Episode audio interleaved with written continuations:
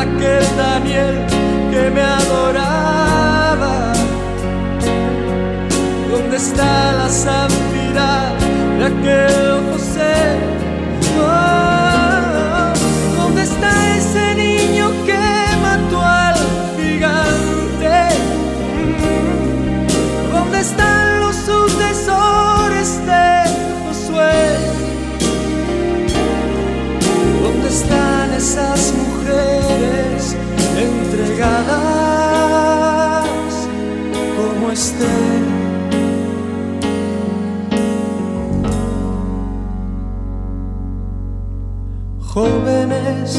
acabar.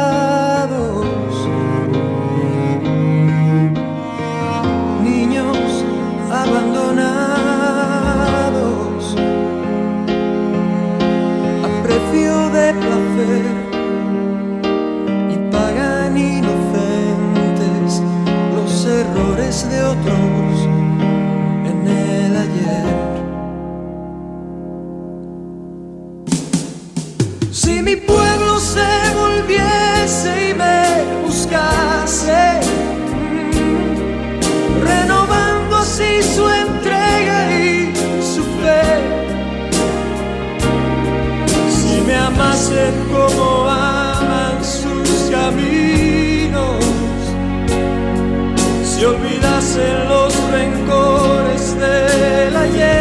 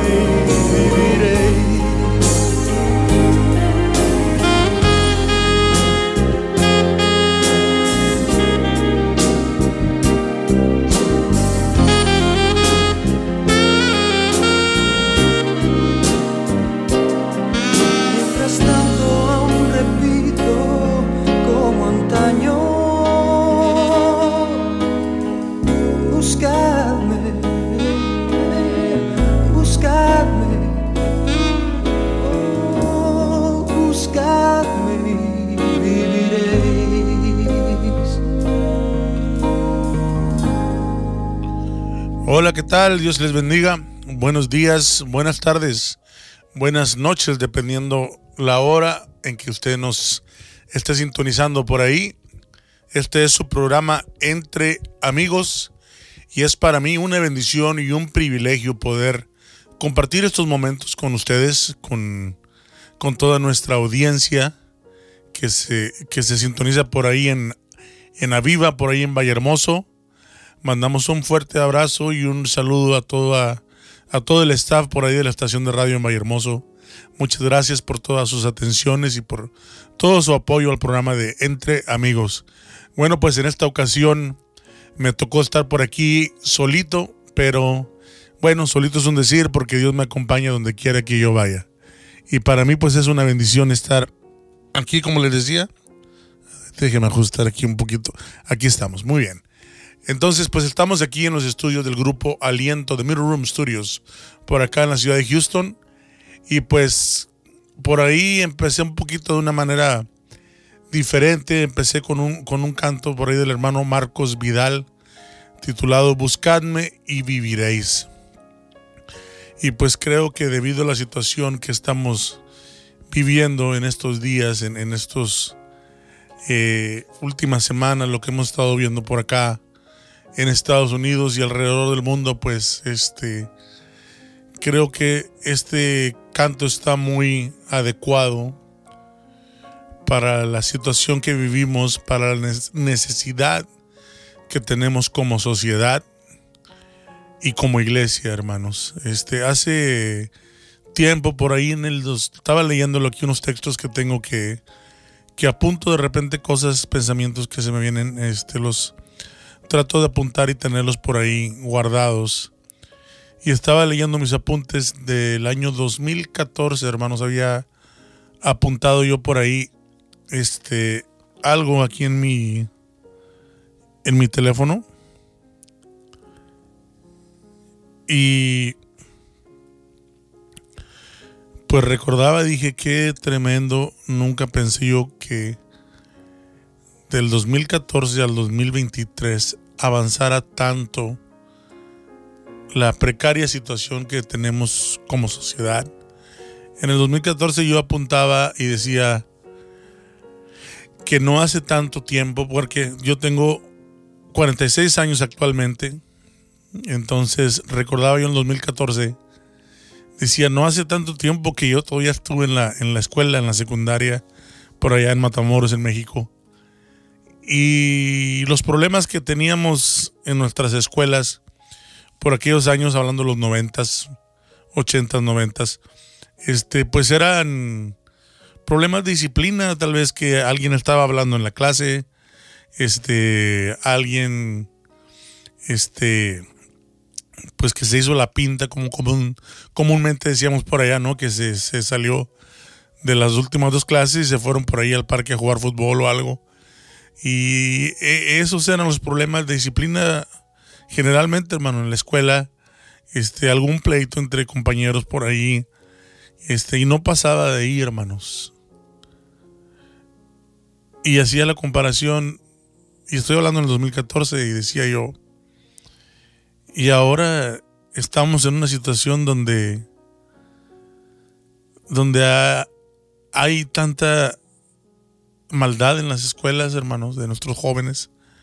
Por acá en los Estados Unidos hay tantas este, asesinatos masivos donde llegan estudiantes con estas armas de grueso calibre y, han asesinado a sus compañeros. Ya es, aquí ya es cosa de dos, tres veces a la semana que sucede, desgraciadamente. Este, ha habido muchos casos de maestras abusando de jovencitos este, sexualmente o de maestros, pero últimamente se ha hecho más, más común mujeres, maestras, mujeres teniendo relaciones indebidas con jovencitos, con, con adolescentes. Este, hemos visto abusos entre los mismos estudiantes hacia otros estudiantes, abusos este, físicos, abusos sexuales. Este, y es triste, hermano, me, duele decir estas cosas, pero es la situación que estamos viviendo en estos momentos. Este, y como le decía al principio, esto lo escribí yo, lo apunté en el 2014 para, para recordar que hacía, no sé, 20 años, en ese momento, 15, 20 años, esta situación no, no era así en las escuelas, hermano. No era tan, tan devastante como está ahora este, y recuerdo yo que, que sería como en el dos, principio del 2000, no me acuerdo cuando empezaron a remover por acá en los Estados Unidos los 10 mandamientos de los, de los edificios públicos, de las cortes, de los eh, city halls, este, de las presidencias. Empezaron a quitar todo lo que fuera de la Biblia, lo empezaron a remover, empezaron a quitarlo recuerdo que un, no me acuerdo si fue un congresista o un juez, que era de los últimos que quedaban las, este, los monumentos de la Biblia abierta con los diez mandamientos afuera de su corte y dijo, dijo, no la van a quitar y si la remueven, yo renuncio. Y él renunció a su trabajo como juez porque removió, o sea, el, gobierno de los Estados Unidos mandó remover los mandamientos de este lugar.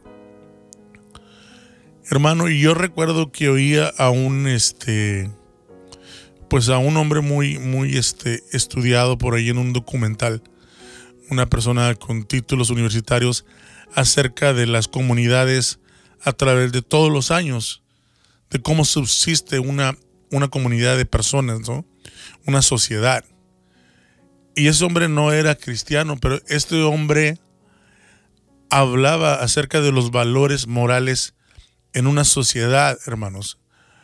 Los valores morales este, son primordiales, decía él, para que una comunidad pueda subsistir.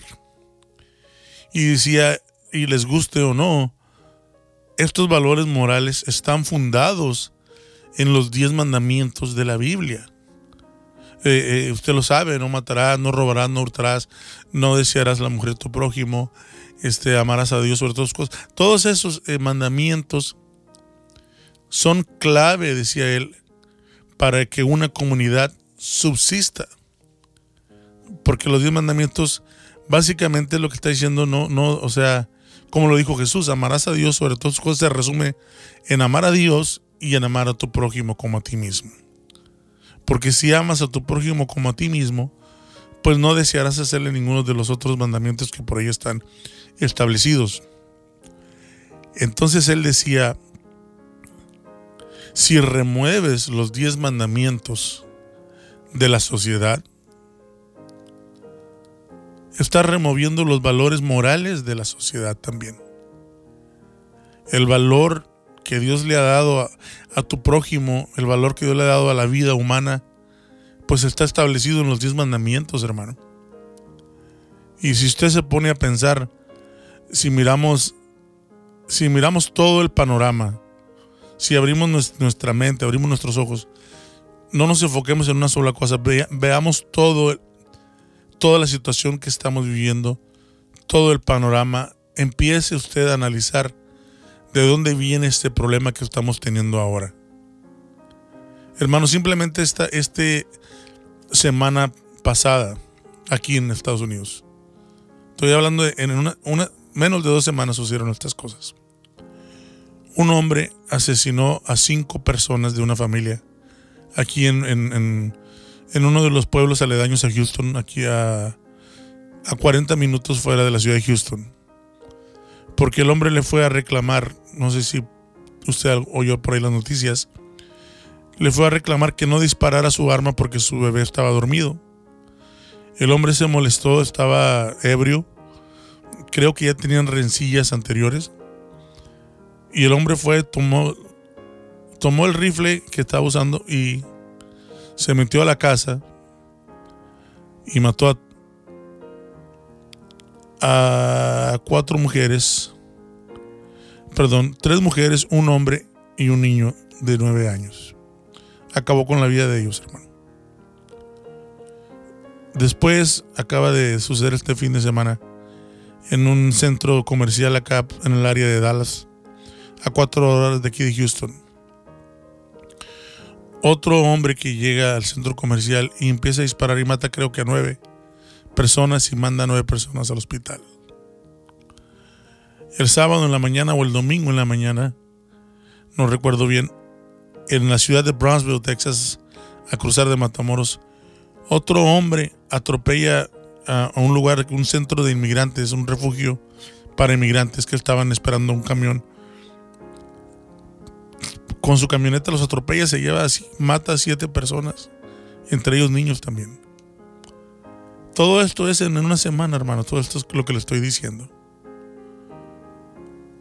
Y se pregunta usted, ¿cómo, cómo pudimos haber llegado hasta este punto como sociedad? ¿Cómo pudimos, en qué momento nos, nos sobrecogió todo esto y se hizo común, hermano? En el lugar donde yo trabajo tienen la bandera, unas banderas grandes de, de, aquí de Estados Unidos. Y hermano, la mayoría del tiempo se la pasan a media asta para honrar a las personas que han sido asesinadas, hermano. O sea, es una cosa terrible es una cosa donde jóvenes este, han, perdido el valor de la vida humana, hermanos. Hace algunos meses atrás también tuvimos la, la, matanza en la escuela en Uvalde, este jovencito que entró a una escuela primaria y asesinó creo que 19 niños, si no, me, si no mal recuerdo. Y esto ya, hermano, es, es, es el pan diario, como dicen es una cosa que, ya está fuera de control, hermano. Ya está. No hay, no hay manera de, de, corregir esto, ¿no? La sociedad, el gobierno ya no haya que hacer. Oía también a una maestra hablar de sus estudiantes y decía que los maestros ya estaban frustrados, que el sistema este, ha pues el sistema ya ha fracasado. Ella decía, no hay, ya no hay cómo corregirlos. Si les digo que, los vamos a, a, suspender por dos, tres días, ya suspéndeme. Se ríen. Si les digo te van a correr de la escuela, córranme. No hay nada, nada que les importe a estos jóvenes para darles corrección, hermano. Y si tratan de corregirlos los maestros, vienen los padres a reclamarles a los maestros por qué corrigen a sus hijos. Perdón, hermano.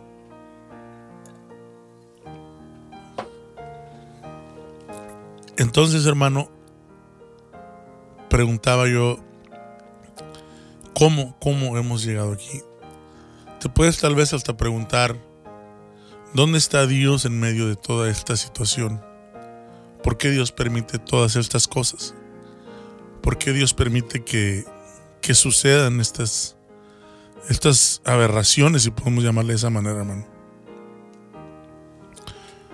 Fíjese, estaba yo leyendo la palabra de Dios en, el libro de San Juan, en el capítulo este, 10, el versículo 10.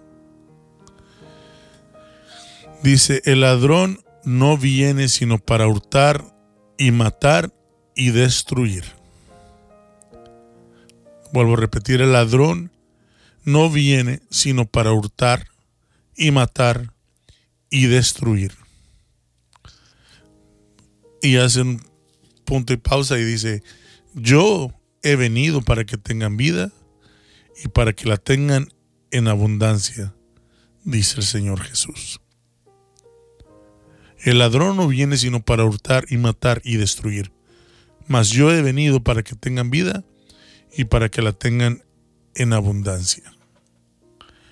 Hermano, el enemigo ha sido muy sutil en meterse en la sociedad, en meterse en el gobierno, en meterse en, en, las mismas iglesias, hermano. Las iglesias, lamentablemente, muchas de las iglesias están, están dormidas, están, este, están en su mundo, están en su rollo, como dicen.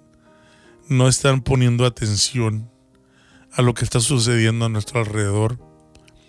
A cuánta necesidad hay, hermano, de que el pueblo de Dios, porque el mundo no lo va a hacer, hermano. Nos corresponde a nosotros como pueblo de Dios, como iglesia, hincarnos, como decía el canto, buscadme y viviréis. Nos corresponde a nosotros, hermano, como pueblo de Dios. Ahora sí que doblar rodilla o sentarte o pararte, como sea que ores, pero es tiempo de buscar a Dios en la oración, es tiempo de clamar a Dios es tiempo de, volver a lo básico, como decían. Hablaba con un hermano, con un amigo que es pastor, y hablábamos de los cultos de hace, hermano, ahora unos 15, 20 años, que a veces hasta se amanecía uno en las vigilias, que el, que el culto era para acabar a las nueve y media y a las once todavía estaba la gente en el altar recibiendo, adorando a Dios.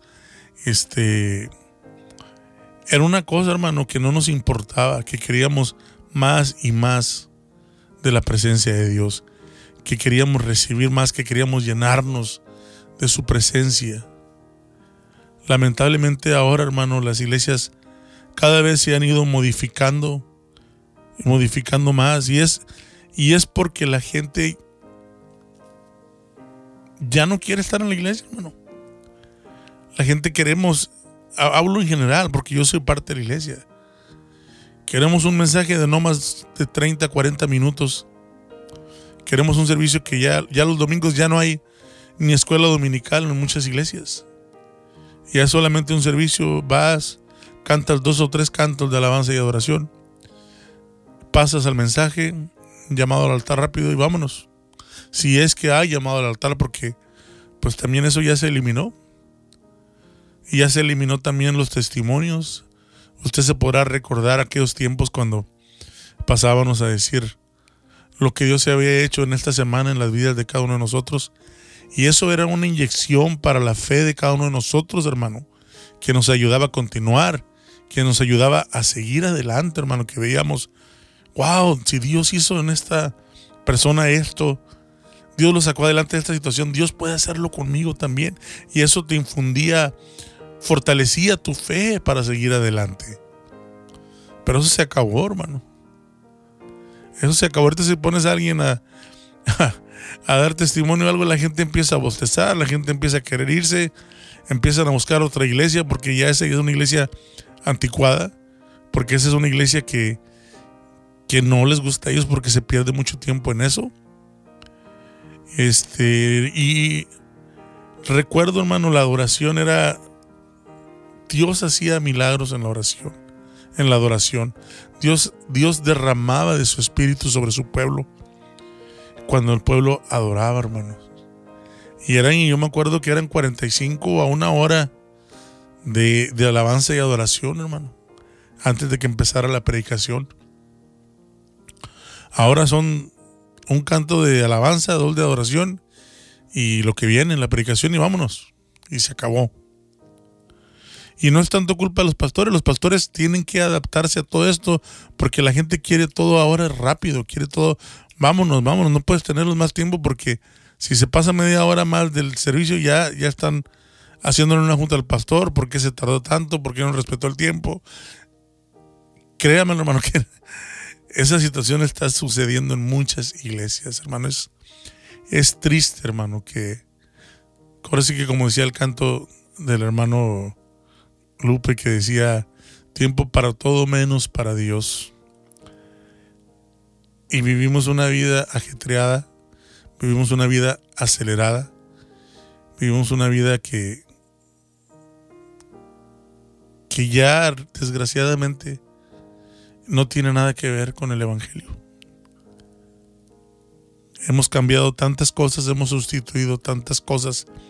Simplemente las letras de nuestros cantos, de, de los cantos que cantamos en la iglesia, de alguna manera, hermanos, de alguna manera perdimos el rumbo y dejamos de adorar a Dios por medio de nuestros cantos y los hicimos acerca de nosotros. No se trata de Jesús ya, se trata de nosotros. Voy a cantar el domingo y estoy cantando de mí. Me siento yo mal, yo necesito un abrazo, yo necesito que me ames. Y Señor, levántame. Y Señor, estoy cansado. Y Señor, esto, y Señor, lo otro. Y entiendo, hermano, que nos sentamos así. Hay momentos, hay cantos para todo, hay, tiempo para todo. Pero yo creo que el domingo la adoración debe ser dirigida a nuestro Dios. Debemos exaltar a nuestro Dios, debemos alabar a nuestro Dios, concentrarnos, hermano, completamente en exaltarlo a Él, en reconocer que sin Él no somos nada, en reconocer la grandeza de Dios. Hermano, necesitamos resetear el chip, como dicen. Necesitamos tanto, hermano, necesitamos tanto la presencia de Dios en nuestras vidas, hermano. Y lo digo incluyéndome, no, no, no estoy, no estoy criticando de afuera estas cosas, estoy diciendo porque soy parte de, de la iglesia de Cristo. Y necesitamos reordenar nuestras prioridades. Necesitamos recordar que Dios vino a darnos vida y vida en abundancia, hermano. Estaba viendo tristemente las, estadísticas, hermano, de, los suicidios del 2000, hermano, al 2020. Se ha aumentado en un 36% la tasa de suicidios. El año del 2020 en los Estados Unidos simplemente 1.20, 1.2 millones 1.2 millones de personas trató de quitarse la vida en el año 2020, hermanos. Hermanos, esta sociedad se está cauterizando, esta sociedad se está perdiendo cada día más y es nuestro deber como iglesia interceder, interceder, hermanos, porque la palabra de Dios dice que nosotros somos la sal, la sal de la tierra la luz del camino. O sea, la sal tenía su labor, hermanos. La sal tenía sus propiedades, la sal tenía propiedades para cauterizar heridas, para detener la, la putrefacción de alimentos, detenía lo podrido, detenía lo malo, prevenía de que se pudrieran las cosas, de que se perdieran las cosas, hermano. Ese es el, el, el adjetivo que nos da Jesús diciéndonos, ustedes son la sal de la tierra. O sea, ustedes por medio de su oración, por medio de su intercesión, ustedes están evitando que todo esto se eche a perder. Hermanos, necesitamos volver a los pies de Jesús. Necesitamos entregar nuestro tiempo a Jesús. Necesitamos entregar nuestras vidas otra vez a Jesús. Necesitamos analizar la situación en que estamos. Necesitamos mostrarle amor a este mundo. El amor de Dios que debe de estar en nosotros. Porque hay tanta necesidad, hermano, afuera. Hay tanta tristeza. Hermano, y son tiempos que pues yo sé que la Biblia nos habló, nos habla de que estos tiempos iban a venir. De que la apostasía iba a surgir. Hermano, pero aún aún estamos aquí, aún está el Espíritu Santo aquí y aún podemos hacer algo por las almas. deberíamos, debemos de, de dejar la indiferencia a un lado, hermanos. De dejar eh, eh, eh, el, el, egocentrismo a un lado. Y cuando digo egocentrismo, me refiero a que a veces estamos concentrados más en nosotros mismos que en nuestro prójimo. El Señor nos dice en su palabra, dice que si tu enemigo te pide que vayas con él una milla y se ve con él dos. O sea que necesitamos mostrar amor, necesitamos mostrar apoyo, necesitamos mostrar que ahí estamos, hermano, que el amor de Dios está en nosotros y que el amor de Dios puede hacer la diferencia en la vida de una persona como la hizo en un momento en, tu vida y en la mía. Recuerda de dónde te sacó el Señor. Recuerda cuando mires a alguien herido, mira las cicatrices tuyas. Y recuerda que un tiempo estuviste igual. Recuerda que un tiempo necesitaste del amor de Dios, necesitaste que alguien te hablara de Jesús para poder sanar tus heridas, para poder restablecer tu vida, para poder tener salvación y no perderte. Recuerda de dónde te sacó el Señor y analiza las cosas. Y no te estoy diciendo algo que no puedas hacer. La gran comisión es para todos. De alguna manera o de otra tú puedes hablarle a una persona de Jesús. Tú puedes decirle lo que Jesús, simplemente dile lo que Jesús ha hecho en tu vida. Simplemente con tu testimonio puedes compartirlo con alguien y, esa persona puede animarse y ver, bueno, pues si Dios cambió la vida de este hombre o de esta mujer, ¿por qué no cambiar la mía? Puedes, puedes tú ser instrumento en las manos de Dios si tú quieres. Pero necesitamos, hermano, necesitamos volver a los pies de Jesús. Necesitamos pedirle al Señor que tome el control de nuestra vida y de nuestro tiempo.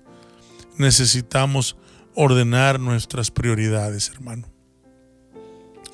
No lo estoy regañando, no lo estoy, este, tampoco quiero entristecerlo. Al contrario, quiero animarlo, hermano. Animarlo a que nos llenemos de la presencia de Dios, a que busquemos de su rostro y podamos ser, como dijo el apóstol Pablo, espejos, que simplemente reflejemos en la gloria de Dios, porque al estar pasando tiempo en su presencia y tiempo en su presencia y tiempo en su presencia, va a llegar un momento que tú vas a ser como un espejo. Un espejo no tiene voluntad propia, no tiene opinión propia, un espejo simplemente refleja lo que ha estado enfrente de él. Por eso el apóstol Pablo decía, seamos un espejo y reflejemos el amor y la gloria de Dios hacia nuestros prójimos. Vamos a ir por aquí a buscar un canto, hermano, y seguimos en unos momentos.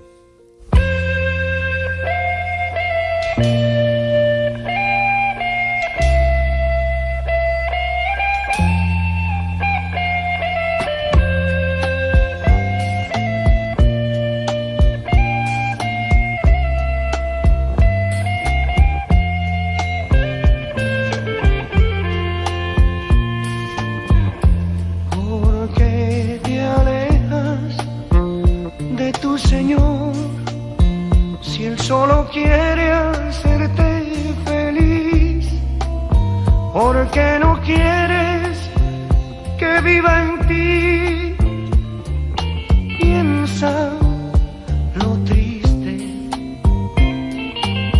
y ha de sentirse el Señor.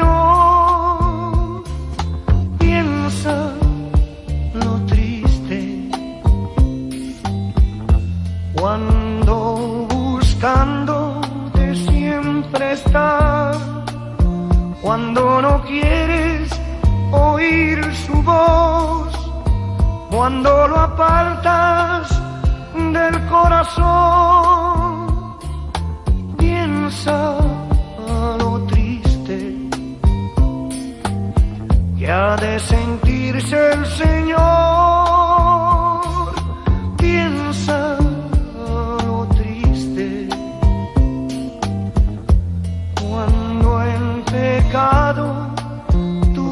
está, cuando en la trampa del mal ya estás, cuando enlazado al mundo vas, piensa lo triste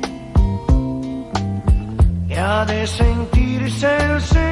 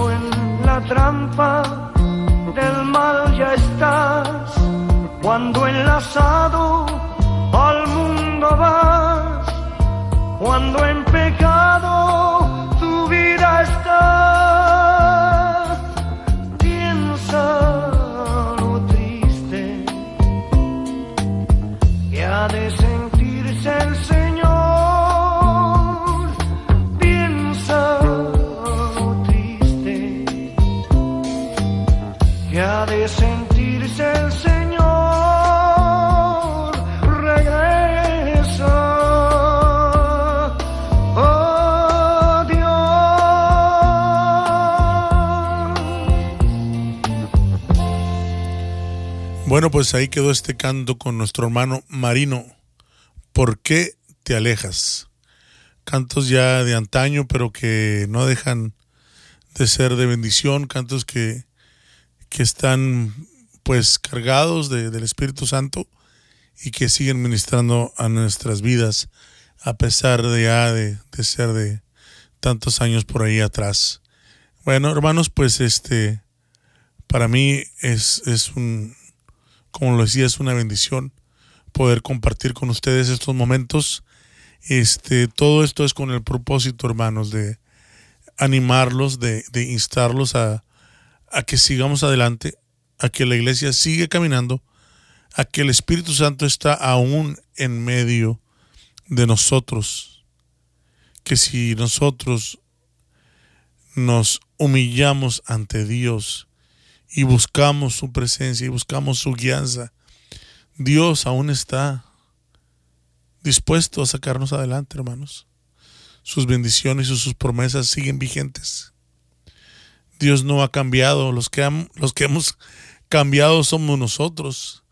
Los que han cambiado ha sido el sistema de la iglesia, pero Dios no cambia. Su palabra dice que Él es el mismo ayer, hoy y siempre. Y Él sigue obrando en nuestras vidas. Como le decía, hay tanta necesidad. Yo tengo un amigo muy querido que, que él ya, gracias a Dios, ha entregado su vida a Cristo, pero está pasando por un momento muy difícil, muy serio de salud. Necesita mucho apoyo y necesita mucha oración de sus hermanos en Cristo, que son todos ustedes y que soy yo. Su nombre es Mauricio Gómez.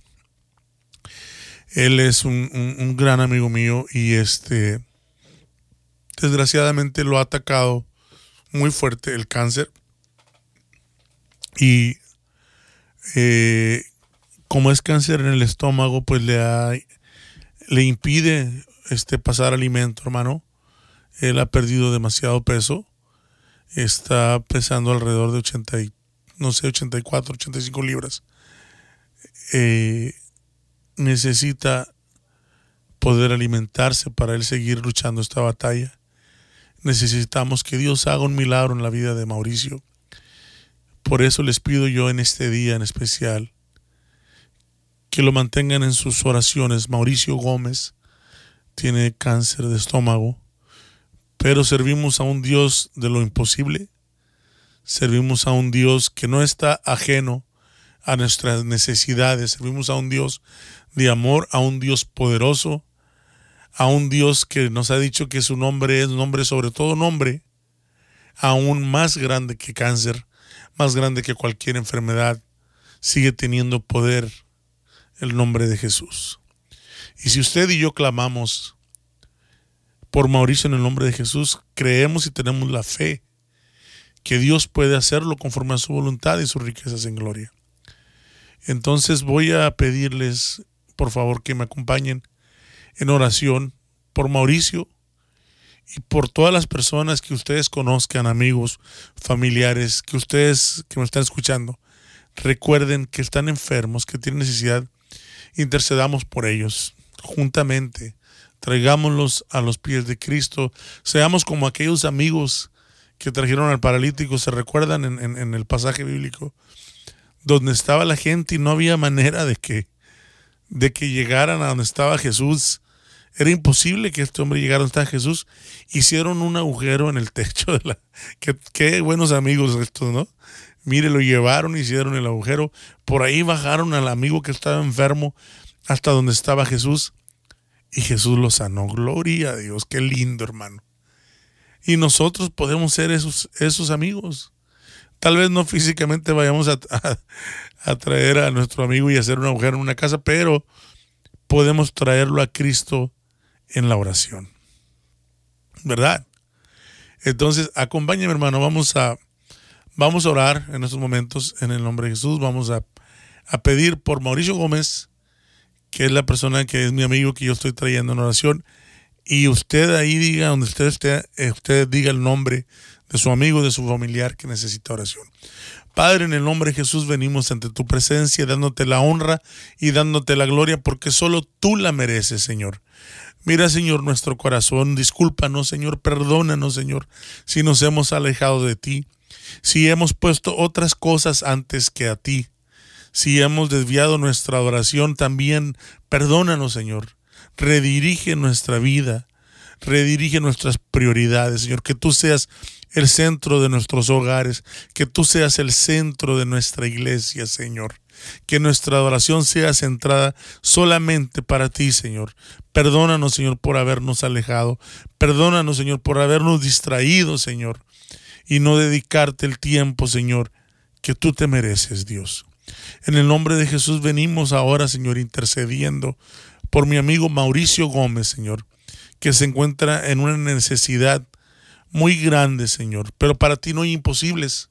Señor, Él necesita fortalecer su cuerpo para poder seguir luchando, Señor. Yo te pido en el nombre de tu Hijo amado Jesucristo, Señor, conforme a tu voluntad, Padre, y conforme a tus riquezas, que tengas misericordia de mi amigo Mauricio, que extiendas tu mano poderosa y remuevas todo cáncer, toda podrición, toda cosa que no viene de ti, Señor, que sea removida, Señor, en el nombre de tu Hijo amado Jesucristo, que sea removida del cuerpo de Mauricio y que él pueda ver, Señor, un, un destello de luz, que él pueda ver que ahora ya puede comer, que ayer no pudo pasar alimento, pero mañana en la mañana él va a almorzar, él va a poder comer y va a empezar a fortalecer su cuerpo y va a empezar a ver esa enfermedad irse por el poder de Jesús. Conforme a tu voluntad, reconocemos que tú eres Dios todo soberano y reconocemos que cualquier cosa que pidamos conforme a tu voluntad y en el nombre de Jesús os será hecha como dice tu palabra.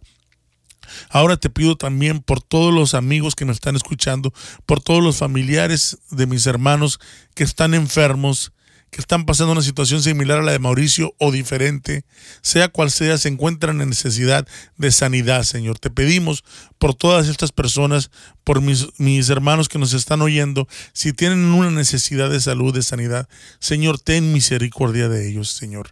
Extiende tu mano de poder y toca sus cuerpos, Señor, y muéstrales que tú eres Dios y que aún estás en medio de nuestras vidas como poderoso gigante. Gracias, Dios, porque podemos acercarnos a por medio de tu Hijo Jesucristo. Gracias, Padre, por el perdón de nuestros pecados. Gracias por la salvación que nos has dado en la cruz, Señor. Te alabamos, te glorificamos, exaltamos tu nombre y te damos la honra solamente a ti, Señor, porque solamente tú la mereces. Y confiamos plenamente que tú obrarás en la vida de Mauricio y en la vida de cada uno de mis hermanos que están pasando necesidad, Señor. En el nombre de Jesús te damos la honra y la gloria, Padre Celestial. Gracias, Dios. Amén. Amén, hermanos, pues Dios les bendiga. Les agradezco que hayan estado conmigo en estos momentos. De verdad es, un, es una bendición poder compartir. Yo sé que ustedes me están oyendo. Yo siento como que están aquí a un lado mío platicando conmigo, aunque yo no los pueda escuchar. Pero pues para mí esto es una bendición realmente poder estar hablándoles, poder estar compartiendo lo que Dios ha hecho en nuestras vidas, lo que Dios va a seguir haciendo, porque tenemos un Dios de poder, tenemos un Dios creador que no, que no se ha detenido, que sigue creando, que sigue formando cosas para bendecirnos. Gracias hermanos, Dios les bendiga y nos vemos o nos escuchamos por ahí la próxima semana. Bendiciones.